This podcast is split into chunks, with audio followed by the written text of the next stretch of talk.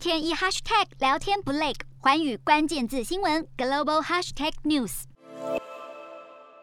由于科技股反弹消退，美股十三号重新陷入困境。美股今天早盘走势分歧，在十二月生产者物价指数涨幅低于预期，让投资人心生希望，通膨压力可能减缓后，道琼指数走扬之后又下跌。但医疗股和大型股下跌，使标普五百和纳指承压。美股四大指数全数下跌，道琼指数下跌一百七十六点七零点，收三万六千一百一十三点六二点；纳斯达克下挫三百八十一点五八点，收一万四千八百零六点八一点；标普五百下跌六十七点三二点，收四千六百五十九点零三点。费半指数下挫八十九点三七点，收三千八百一十一点八四点。欧洲股市方面，十三号收盘下跌，Omicron 变种病毒导致全球新冠病例持续激增，而且对货币政策环境收紧的担忧持续存在。欧洲三大股市有涨有跌，英国股市上涨十二点一三点，收七千五百六十三点八五点；德国股市上扬二十一点二七点，收一万六千零三十一点五九点；法国股市下。下跌三十六点零五点，收七千两百零一点一四点。日韩焦点全面掌握，东亚局势全球关注。我是主播刘以晴，全新节目《寰宇看东亚》，锁定每周四晚间九点，寰宇新闻 MOD 五零一中加八五开破二二二，以及晚间十点，寰宇新闻 YouTube 频道播出。